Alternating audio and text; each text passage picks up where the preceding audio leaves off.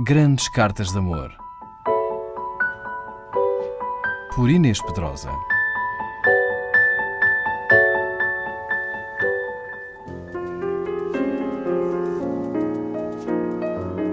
Em agosto de 1885, José Maria Essa de Queiroz, à beira dos 40 anos, solteirão com bastante rodagem pelo mundo e já romancista afamado, pediu à Condessa de Rezende a mão da sua filha Emília. O pedido, feito por carta de Bristol, cidade inglesa onde o escritor estava como cônsul de Portugal, foi aceito. Iniciando-se então uma intensa correspondência entre os noivos que viriam a casar no Porto um ano mais tarde. O humor queirosiano é também um condimento do amor, como podemos ver através desta carta de essa à sua futura mulher. Minha querida amiga, o correio, como me dizia na sua carta, com efeito nunca chega.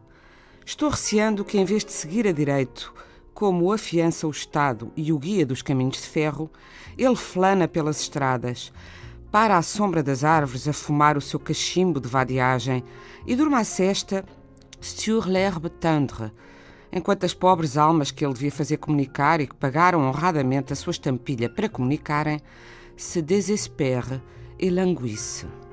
Nenhuma carta sua nem ontem nem hoje. E, todavia, por todos os cálculos feitos e refeitos, contando pelos dedos que é um dos meus poucos processos matemáticos, eu concluo que já aqui devia estar essa carta e essas cartas, plural, tão ardentemente desejadas. Mas nada. Se isto, porém, não é culpa do correio, então retiro todas as injúrias a essa ronceira instituição e queixo-me de si, a si própria. Queixo-me com mágoa, queixo-me com alardo. Exijo que se castigue a si mesma. Feche-se no quarto escuro, prive-se de sobremesa, condene-se a conjugar 80 vezes o verbo aimer, ou neste caso, mais adequadamente, o verbo n'aimer pas, e imponha-se outras penitências que em sua justiça julgar justas por ter deixado sem uma linha, sem um simples cá recebi, quem nada fez para merecer tal desleixo, senão o adorá-la incorrigivelmente. Se Jesus, que difícil e embaraçosa é a língua portuguesa para duas pessoas que ainda se não tratam por tu e que não podem decentemente tratar-se por você. Se fosse mais caridosa, ter-me-ia realmente já escrito. Não por minha causa, oh não, mas por causa da chambermaid. É uma alemã toda gorda e toda redonda que não deixa de ter uma lamentável parecença com o chouriço de Estrasburgo. Como há em Londres uma distribuição de cartas quase cada hora, eu obrigo-a cada hora, por um violento puxão à campainha, a rolar-se dificilmente a si mesma pela escada acima. Bate à porta já a tremer e a arfar. Come in! Yes, sir! Com a maior polideza que me posso forçar, pergunto se não há cartas para mim. Não há. E a infeliz Patrícia de Gutt lá rebola como pode pela escada abaixo. Mas ainda ela não chegou ao último degrau, já eu, calculando que passou outra hora, me dependuro de novo ao cordão da sonete. Nova, laboriosa, ofegante ascensão do chouriço. Are you sure there are no letters? Yeah, sure not. Isto quer dizer, na sua linguagem bárbara, yes, sure not. E esta luta prolonga-se pelo dia adiante. Lamenta pobre criatura e escreva-me para que ela não venha a perder as boas cores e o gosto à vida neste incessante trepar e rolar por uma íngreme escada inglesa.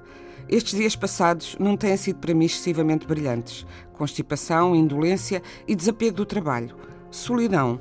Leituras filosófico-tristes.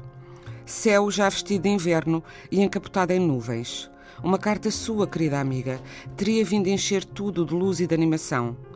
Há uma velha, sagrada, inquebrável tradição em Inglaterra de que noivos devem escrever-se todos os dias, algumas linhas que sejam, devendo mesmo, na ausência absoluta de sentimentos a comunicar, copiar o jornal. Ora, nós que temos tanto a dizer sem recorrer ao diário de notícias, podíamos bem seguir esta encantadora tradição, não lhe parece? Diga que sim e mande-me sempre algumas linhas ao azar de la plume. Não acrescento hoje mais nada e, para castigar, não digo uma só das muitas coisas de que tenho cheio o coração. Mas é muito realmente para si um castigo? Prover a Deus que fosse. A inquietação pela desconfiança de que se não é suficientemente amado é já uma das mais certas provas de que se ama um pouco ou de que se começa a amar um pouco com o mais dedicado amor, sempre e profundamente seu, José. Grandes Cartas de Amor. Por Inês Pedrosa.